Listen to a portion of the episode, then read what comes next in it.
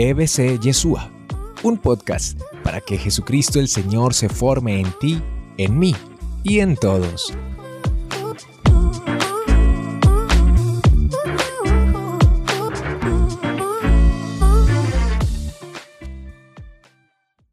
Me enviaron el título, el nombre del Congreso como gran jubileo de paz. Esto me produjo una alegría interior por varios motivos. Primero por lo que significa el término jubileo. El origen es precisamente del término júbilo, del término alegría. Y es un pensamiento, una idea que la Iglesia Católica desde el inicio recoge de la espiritualidad hebrea, donde cada tanto tiempo se proclamaba un jubileo. Y en ese tiempo donde en el pueblo se proclamaba el jubileo, también se declaraba lugares de bendición, lugares donde podía refugiarse en algunas ciudades determinadas que llamaban ciudad de refugio, donde podían refugiarse las personas que eran perseguidas, las personas que tenían deudas, las personas que habían sido condenadas por algún delito que habían cometido y que se habían arrepentido de corazón, querían comenzar de nuevo. Y dice la palabra de Dios, supongamos que alguien está con un hacha y se desprende el hierro del hacha y golpea y mata a un vecino. Y todos los demás quieren matarlo a ese hombre que sin querer ha cometido ese asesinato. Este hombre puede correr hacia la ciudad de refugio y llega ahí y se declara por este año de jubileo que lo que esa persona ha hecho, se ha arrepentido de corazón y nadie lo puede tocar, nadie le puede hacer daño. Esa persona que llegaba a la ciudad de refugio sentía que todo lo que eran sus miedos, todas las amenazas que habían en su vida desaparecían porque se sentía protegida, se sentía segura.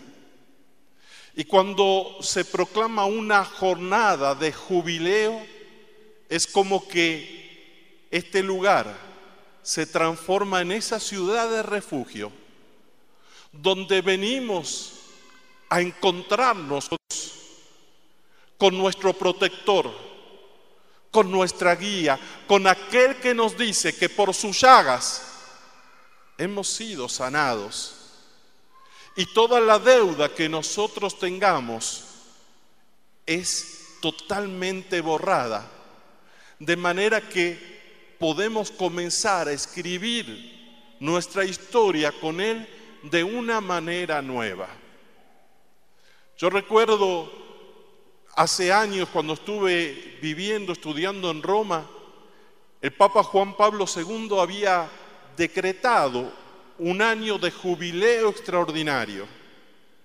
Y cuando uno llegaba a la Basílica de San Pedro y entraba por una puerta que había estado cerrada y que se abre solamente para los jubileos, uno entraba por esa puerta santa, así se la llama, la puerta santa, porque es un signo de querer entrar nosotros dentro del corazón de Dios dentro de ese corazón misericordioso de nuestro Señor que nos limpia, que nos purifica. Pero tanto para nosotros como para los que en aquel tiempo entraban a una ciudad de refugio, la condición era aceptar, reconocer los propios errores, los propios pecados ¿Saben ustedes cuál es el único pecado que Dios no puede perdonarnos? Anímense a opinar. Del Espíritu Santo, El único pecado que Dios no puede perdonar es el que yo no acepto. Es el que yo no reconozco. Si yo estoy lleno de soberbia y no acepto esa soberbia y le pido al Señor que la quebrante, el Señor no puede perdonar, no puede cambiar. Si yo estoy lleno de ira o de alcoholismo o de infidelidades y no reconozco eso en la presencia de Dios, no le entrego esa fragilidad, Dios, que es todopoderoso, no lo va a cambiar, porque necesita de mi aceptación, a la vez que me sumerjo en su misericordia y Él me libera del sentimiento de, culpabilidad, de indignidad. Yo recuerdo la historia de un reino donde en el año de jubileo el rey iba a la prisión, porque en el año de jubileo uno de esos prisioneros iba a ser liberado por el rey. No era fácil la decisión del rey, entre tantos hombres que había en esa cárcel, tenía que ver cuál, utilizando su autoridad real, iba a permitir que saliera libre. Entonces comenzaba a conversar cada uno y le preguntaba, ¿y tú por qué estás aquí? Y él respondía, porque me acusan de que robé. Y luego agregaba, pero no lo hice yo, fue otro compañero de trabajo el que robó. Siguió adelante y le preguntó a otro, ¿y tú por qué estás aquí? Y porque a mí me han acusado de maltratar a mi señora y a mis niños y por eso me ha mandado, pero yo nunca hice eso. Y así seguía preguntando. Y se encontró con uno que estaba allí muy silencioso y le dice, ¿y tú por qué estás preso? Y le dice, porque he cometido un asesinato. Pero, ¿se equivocó el juez? Le preguntó el rey. El juez no se equivocó, porque en verdad yo he cometido un asesinato. Y así siguió preguntando durante un par de horas más.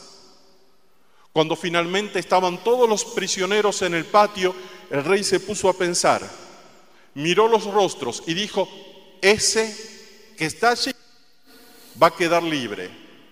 Y todos los demás se enojaron y empezaron a protestar, ¿cómo vas a liberar a ese? Si es el que dijo que fue un asesino.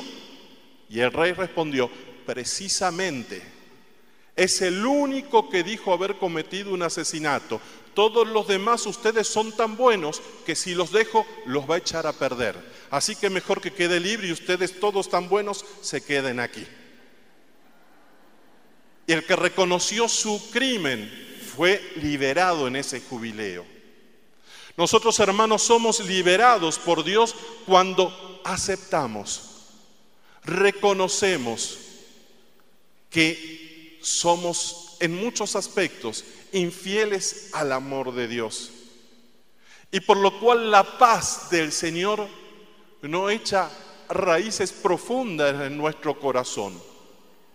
Por lo tanto, yo te invito a que luego de esta enseñanza y después de la oración, cuando tengas un momento para estar contemplando a Jesús Eucaristía, tú le preguntes a Él, Señor, ¿qué es lo primero que tú me pides aceptar y cambiar con tu gracia?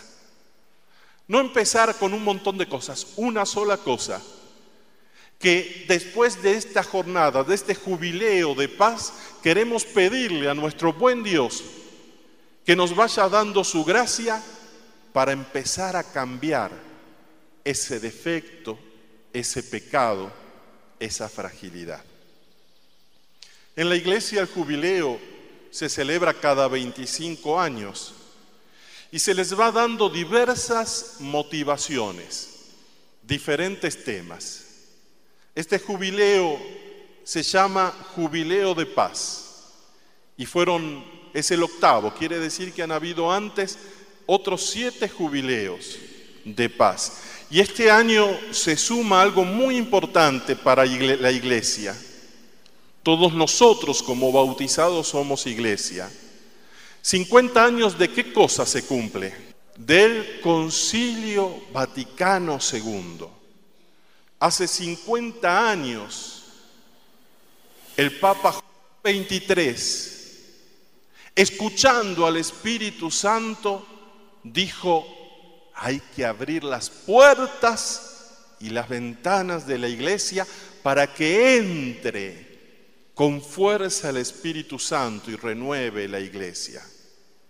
Y ahí comenzó una renovación espiritual, de lo cual surge la renovación carismática, con todas sus expresiones. Y la renovación espiritual trajo la renovación litúrgica, donde la gente más grande se acordará. Antes la misa era en latín, a través de esta renovación litúrgica hubo un cambio extraordinario. En cada mm, país según el propio idioma, comenzó a celebrarse la Eucaristía en la propia lengua y ya no era de espalda a la gente. Ante la gente que ya se había olvidado el latín rezaba el rosario mientras estaba la, la misa. Comenzó un mayor diálogo en la liturgia, una mayor alabanza. Y también vino la renovación teológica y ya la Biblia, que solamente la leían los sacerdotes, la puede y la debe tener cada laico, cada católico, para meditar la palabra, para dejarse transformar, sanar por la palabra de Dios. Y esta renovación va siguiendo, se debe ir profundizando. Por eso en este jubileo, en estos 50 años del Concilio Vaticano II, también sería un buen propósito para quien no lo ha leído, que diga, bueno, me voy a conseguir el libro del Concilio Vaticano y empezar a tomar un tiempito para cada una de las cosas que Dios nos dijo por medio de nuestros obispos a partir de ese concilio. Tenemos que pedirle al Espíritu Santo que fortalezca en nosotros la confianza en Dios, que fortalezca la virtud de la fe para que nuestro Dios pueda obrar milagros en su pueblo. Mire, cuando a veces vienen y me dicen, Padre, me reza por esto, me reza por lo otro, no está mal. Pero sabe que a mí me preocupa una cosa, que noto que a veces usted no confía en su propio. Usted va al sacerdote, al servidor, para que le ore, pero usted no confía en que ha recibido ese poder de lo alto para que por medio de su oración hecha con fe, Dios pueda hacer milagro en su barrio, entre sus vecinos. Porque usted a tal o cual sacerdote, servidor o hermanita, no los tiene las 24 horas del día y de la noche con usted, pero a su Dios usted lo tiene siempre. Y quizá usted no tiene esa fe fuerte, de que Dios puede hacer milagros en su vida y anda mendigando en lugar de andar con la frente en alto y con esa autoridad del Espíritu Santo de que Dios ha querido darle el poder a usted para que el Espíritu Santo lo escuche y haga maravillas a través de su oración. Cuando yo escucho, hermano, sienta bien, porque esto a mí me preocupa mucho cada vez que voy a Colombia, a diferentes ciudades cuando yo escucho que en tal están tal, en Argentina le decimos pandilla, acá no sé cómo se le dice, grupo de personas que hacen el mal con la droga, con la violencia, con la prostitución y que tienen hasta más fuerza de la policía, digo, allí en ese barrio no deben haber católicos que sepan de la autoridad del Espíritu Santo. Porque si supiesen de la fuerza que ellos tienen, esa fuerza es más grande que la de las metralletas, que de la droga y de cualquier bomba. Y puede transformarse la realidad de ese barrio. Hermanos, yo he conocido barrios donde había una delincuencia tremenda en diferentes lugares del mundo. Pero comenzaron nada más que tres o cuatro personas pero que estaban convencidas del poder de la oración, que le creían al Señor cuando dijo, cuando dos o más se reúnen en mi nombre, yo estoy ahí presente. Y muchos de esos pandilleros decidieron averiguar quién era ese Jesús. Recuerdo en una oportunidad, en una misión que realizamos en las afueras de una ciudad de la Argentina, de la Patagonia, un barrio terrible, decían, Padre, ¿cómo van a hacer el seminario de vida ahí? Si andan los jóvenes con los cuchillos, con los revólveres, con la droga, incluso a veces tiran piedras contra la iglesia. Yo dije, yo no sé por qué, pero el Señor nos ha enviado en este lugar de oscuridad a que anunciemos que Él está vivo, a que anunciemos que Él tiene autoridad sobre las adicciones de droga, de alcohol, de violencia, de corrupción. Yo no sé por qué, pero estamos aquí obedeciendo a Dios nuestro Señor. Y mira, hermanos, al primer día estábamos ahí orando con ese grupo de misioneros que habían dado su sí a Dios y se escuchaban una que otra piedra que caía sobre el techo de esa iglesia, de esa capilla muy humilde. Pero el tercer día comenzaron a venir dos, tres de esos jóvenes que tenían asustada a toda la gente. Y el que era líder en un momento de la oración sintió que Jesús le estaba hablando a él y cayó de rodillas y le pidió perdón a Dios nuestro Señor. Yo quisiera hoy que oráramos por esa fe viva, porque la fe es la puerta para la paz de Dios. Con una fe débil, frágil, nuestra paz es como una nube llevada por el viento, de un lado para el otro. Pero cuando nuestra fe se robustece, cambia, se transforma. Esos jóvenes que tenían atemorizada a la gente se acercaron a Dios después de que vieron que el líder de la pandilla se convirtió, empezó a querer cambiar, dejar su modo de vida. Hoy día son jóvenes ya adultos, porque esto sucedió hace unos años, que lograron la transformación de todo el barrio. Hoy son quienes protegen a los más débiles no los que los explotan. Pero eso se logró porque cuatro, cinco, seis personas dijeron, vamos a obedecer a Dios, vamos a empezar a clamar, vamos a hacer un seminario de vida, puertas abiertas, para que vengan aquellos que están necesitando de una conversión. La fe salvó a esos hombres.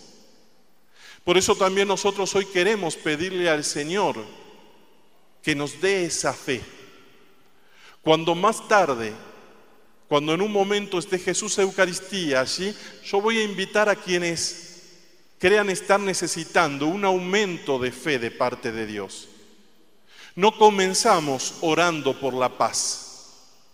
La paz será una añadidura. Como dijo Jesús, busca el reino de Dios y su justicia, busca el reino de Dios, busca su voluntad y todo lo demás te será dado por añadidura. Y la paz es algo que todos deseamos, que todos pedimos, pero quizá no siempre lo hacemos con la fe. No siempre le pedimos a Dios que nos dé esa fe fuerte, esa fe firme. Cuando por primera vez el Señor me quiso llevar a una peregrinación a una aldea muy lejos, en Bosnia, lo que antes era Yugoslavia, que se llama Meyugorie, donde se aparece la Virgen con la advocación Reina de la Paz. Yo fui porque iba un grupo de personas y los acompañaba como sacerdotes, pero sin creer mucho. Pero vi que se oraba con tanta fe y ahí comprendí por muchos de los mensajes que la Reina de la Paz daba, de pedir en la oración, crecer en la fe, que la paz viene de un corazón que descansa en Dios, que confía en el Señor, que le cree al Señor que tanto nos ama y que tanto quiere hacer en nosotros. Y ahí comenzó a surgir, y veo que han puesto algunos de aquí, de los libros sobre la paz interior. Y yo dije, bueno, voy a escribir un librito sobre la paz interior y salieron diez. Y uno de ellos precisamente lleva como título La confianza en Dios, clave de la paz. Porque muchas veces creemos, Señor, pero cuando llega la dificultad, cuando llega la prueba, dejamos de creer. Mire si no lo que le pasó a la esposa de Job. Job era un hombre donde las cosas le iban bien donde tenía un hermoso matrimonio, muchos hijos, fortuna por todos lados, pero de un momento para el otro el demonio comienza a arrebatarle todas las bendiciones que Dios le había concedido. Dios podría haberlo impedido, Dios tiene el poder para impedirlo, pero el demonio había dicho Déjame que le quite todo y vas a ver cómo su fe se va enseguida al agua, se pierde su fe. Y entonces Dios le dice, te doy autoridad, no toques su vida, pero te doy autoridad. Y Job empieza a perder todo. Y la esposa le dice, una vez que lo ve orando, tú sigues creyendo en ese Dios que nos ha arrebatado todas las cosas que teníamos. Y Job dice, Dios lo dio, Dios lo quitó, bendito sea el nombre del Señor. Si de Dios recibimos los bienes, ¿por qué no vamos a aceptar también las cosas malas? Y Job no solamente no pecó, sino que volvió con esa fe que no era solo de palabras, era de corazón, volvió a dar la autoridad a Dios para su vida. Y Dios pudo bendecir a Job mucho más de lo que había sido bendecido antes de que Satanás le arrebatara todas las cosas que tenía. Cuando hermanos nosotros en la prueba nos apartamos de Dios, desconfiamos de Él, o buscamos respuesta en otros lugares que no son en Dios y en la iglesia católica, entonces no le estamos devolviendo a Dios el poder, la autoridad para que Él nos retorne esas bendiciones o nos dé incluso bendiciones mucho más grandes de las que nosotros somos capaces de soñar, de imaginar. Ayer escuchaba el testimonio de un correo electrónico que me llegó de mi comunidad, de un matrimonio que durante 10 años han estado clamando a Dios por un hijo. Y saben que en esos 10 años no faltaba la vecina que le dijese, en lugar de ir a Dios, a la iglesia católica, mejor vamos de tal bruja, de tal curandero y vas a quedar embarazada. Mejor en lugar de ir aquí, vamos a la iglesia evangélica, a tal culto cristiano y vas a ver que quedas embarazada porque fulanita, menganita le pasó eso. Y ellos dijeron, nosotros queremos ser fieles a Dios. Y durante estos diez años donde las lágrimas estuvieron presentes y donde ellos no se alejaron de Dios, el correo electrónico que me enviaron es, Padre, la prueba ha dado positiva, estamos embarazados. Gloria a Dios, hermanos. Aplaudo al Señor para glorificarlo. Por esa fidelidad, por esa perseverancia que le permite a Dios. Pero lo más hermoso que me pone en ese correo no es que está embarazada, ese es el fruto. Lo más hermoso es Padre, tengo tanto que madurar, me escribe la señora, tengo tanto que seguir cambiando y Dios me lo ha mostrado durante estos 10 años. Dios sabe lo que nos conviene y en el momento que nos conviene. Y eso nos debe dejar en paz. Nos debe dar la paz de Dios incluso cuando no tenemos los resultados en el tiempo que nosotros queremos. Hay una palabra que tiene mucho poder. La palabra, hermanos, tiene mucho poder. Por eso nosotros debemos pedirle al Señor que nuestra palabra sea un vehículo, un canal de bendición y no de maldición. Nuestra palabra puede traer paz, por eso yo los hice orar los unos por los otros, con palabras suscitadas en el Espíritu Santo. Entre esos diez libritos de la paz interior que les comentaba, me decía el director de la editorial San Pablo, dice, Padre, el que menos se vende es el poder destructor de la crítica. Y yo le dije, claro, es que ninguno critica acá. Nadie habla mal de, de los demás. Será por eso, no lo necesitamos. Pero una señora me dice, Padre, yo este libro se lo quiero regalar a mi suegra. No sé por qué. Pero sabe que, hermano, en la palabra hay poder. Y cuando nosotros vamos proclamando palabras de bendición en la familia, Dios va transformando eso. Dios va trayendo la paz en el propio corazón y la va regando en el corazón de los demás. Yo recuerdo el caso de, vamos a llamarla Silvia, le he cambiado el nombre, y creo que el testimonio está en el libro. Una mujer que se acercó a mi parroquia sufriendo una, una depresión tremenda. Y ella me contaba que el esposo se quería separar porque ya no sabía cómo hacer con la depresión de Silvia que se quedaba en la cama mucho tiempo, siempre se quejaba, siempre lloraba, no atendía a sus dos pequeños hijos. Entonces Silvia me contaba de esta historia y yo la escuchaba. Pero ¿sabe qué y esto también para ustedes, que debemos desarrollar todos el ministerio de escucharnos en familia los unos a los otros.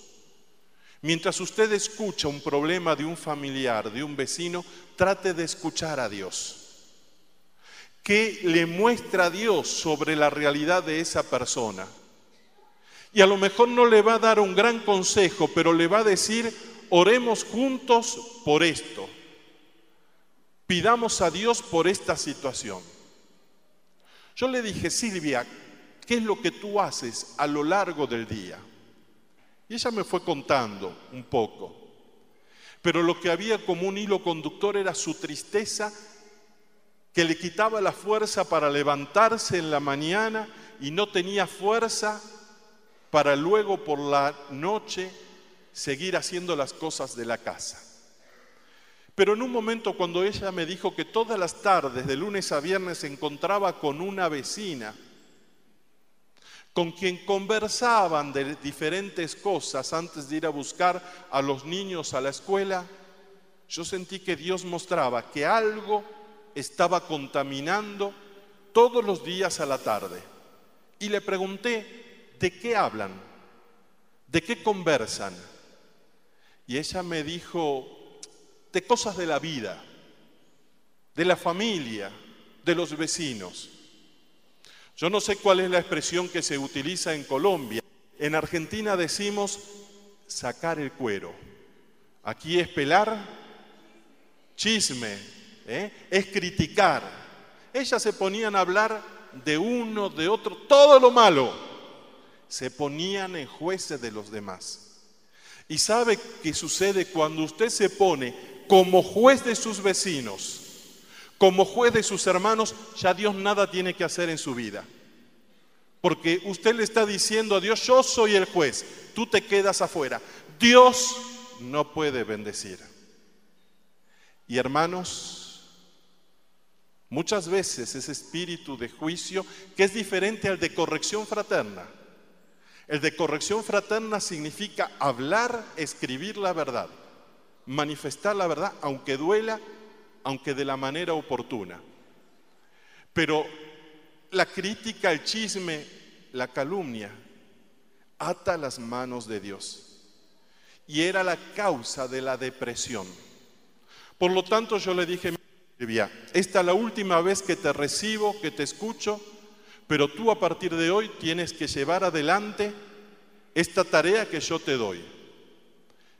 Y luego tú tienes que venir cuando ya seas curada por el Señor de tu depresión. Pero aquí está el, origen de tu depresión.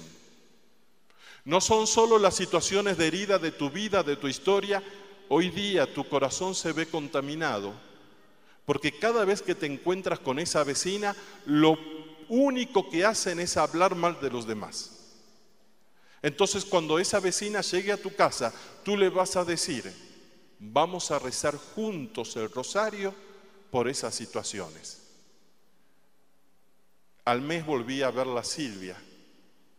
Ya estaba muy cambiada. Había comenzado a embellecerse, a arreglarse. Era la primera vez que le veía una sonrisa. Y me dice, Padre, rapidito, solamente para contarle, me dice, que hice lo que usted me dijo. Y mi vecina vino a rezar el rosario tres días y después nunca más vino. Pero yo me siento con una alegría como hacía años que yo no tenía. Esa vecina venía con una carga de contaminación y la llevaba a la propia casa, a la casa de Silvia. ¿Cuántas veces nosotros abrimos las puertas de nuestras casas a personas que vienen con cargas, con oscuridad, que están en brujería, que están en otras cosas? Cierto, no podemos cerrar las puertas y echar a todos, pero sí podemos decirles, vamos a orar. Y si lo hacemos con esa fe, con esa autoridad del Espíritu Santo, pueden pasar dos cosas. Puede pasar como la vecina de Silvia, que no quiso venir nunca más. Porque las cosas del mal, cuando sienten olor de Dios, escapan. Cuando ve un alma donde hay oración, donde hay adoración, donde hay postración, el mal ya no puede entrar. Y ese espíritu de depresión se quedó fuera de la casa de Silvia. Eso es lo primero que puede suceder. Lo segundo que puede suceder es que la persona decida cambiar y sea liberada y sea un hermano ganado para Cristo. Amén. Tiene poder. Y yo les doy un texto bíblico para que usted lo medite en su casa, porque a lo mejor es una situación muy similar a la que usted o su familia está viviendo, que son las tormentas de la vida.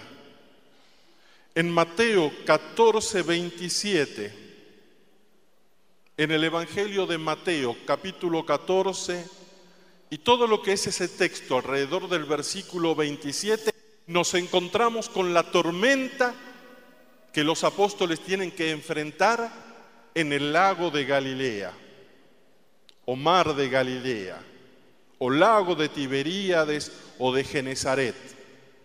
Tiene tres nombres. Lo cierto es que Jesús llega caminando sobre el agua y eh, dice a los apóstoles, tranquilícense, soy yo, no teman. Y este relato evangélico aparece no solo en el Evangelio de San Mateo, lo presenta también los evangelistas Marcos y Juan. Y si usted lo lee los tres evangelios van a ver que hay cosas diferentes. Marcos subraya más un aspecto del milagro del mar que es tranquilizado. Juan otro aspecto como que Jesús en cuanto se sube a la barca, la barca llega a la orilla. Pero los tres evangelistas tienen en común que ponen la misma frase, la palabra con poder de cambiar el corazón tranquilícense, soy yo, no teman. Yo quiero que te preguntes en este momento y luego lo haremos en la presencia del Señor. ¿Qué es lo que te quita la tranquilidad? ¿Qué es lo que te inquieta? ¿Qué es lo que te angustia? El Señor te dice, tranquilízate no temas. Yo le voy a invitar que mire a quien está a la derecha de usted, pero se lo diga con autoridad, con una sonrisa y con confianza. Tranquilízate, es el Señor, no temas. Dígaselo con autoridad, tranquilízate, es el Señor. Su hijo viene corriendo asustado, usted dígale, tranquilízate. El Señor está junto a ti, no temas.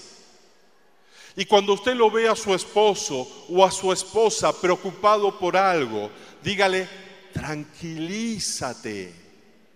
El Señor quiere estar a tu lado, no temas. Y cuando usted ve a su hermano, a su vecino, a su amigo, tranquilízate.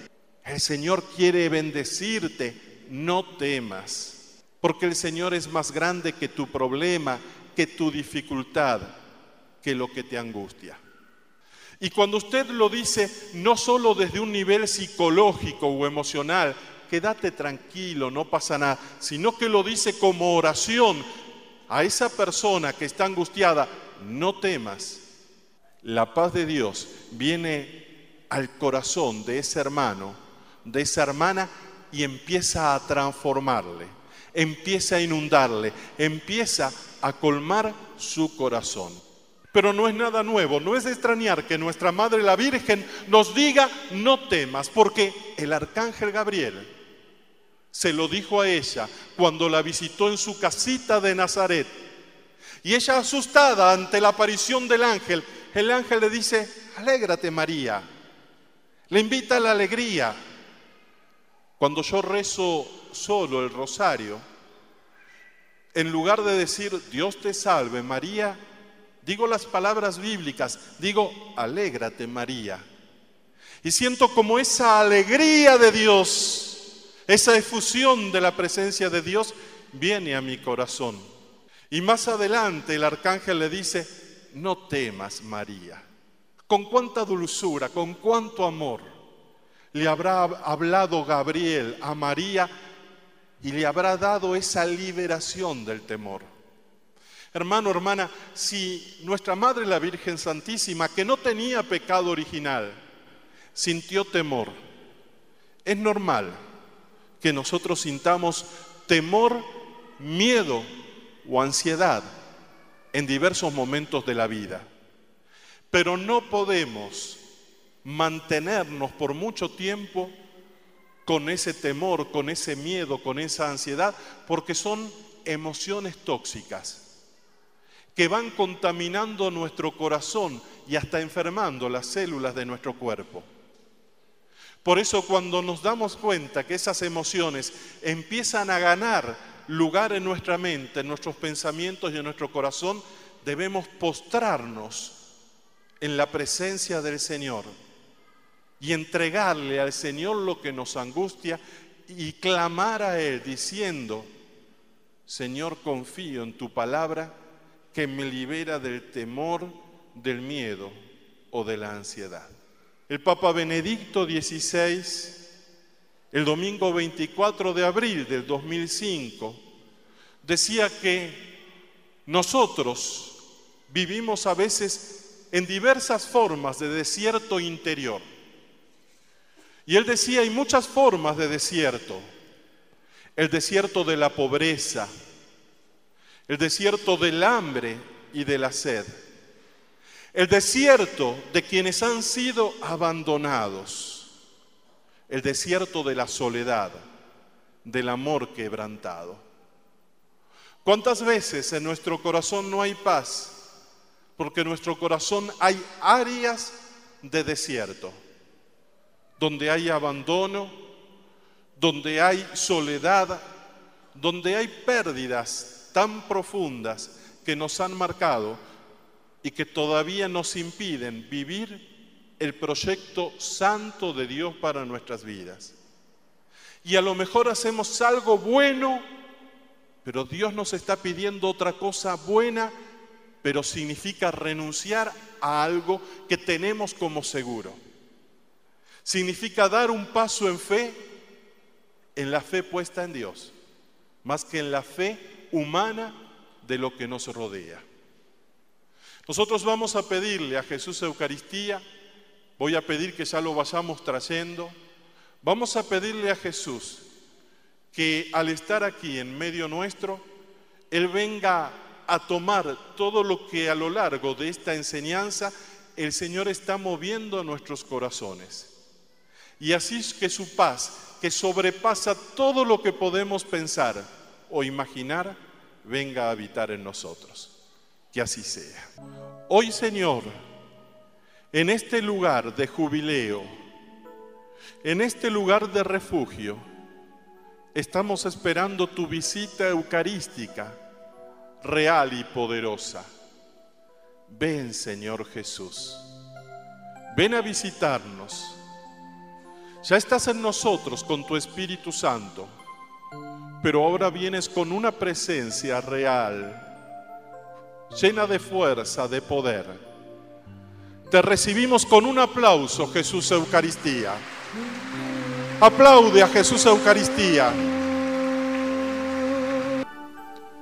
Este lugar, este coliseo se transforma en la casa de Betania, donde Jesús viene a descansar. Y nos invita a descansar en Él.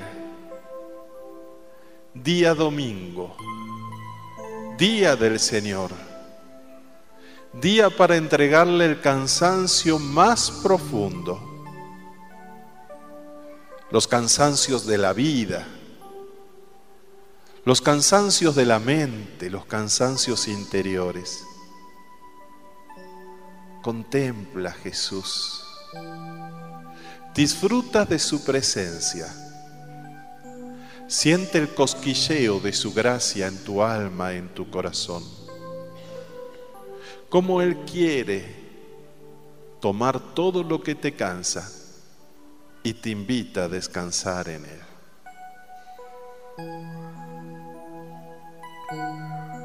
Templo Jesús amado y me siento contemplado por ti. Tu mirada, Jesús, sana las heridas de mi corazón y yo te abro las puertas de mi casa, de mi alma.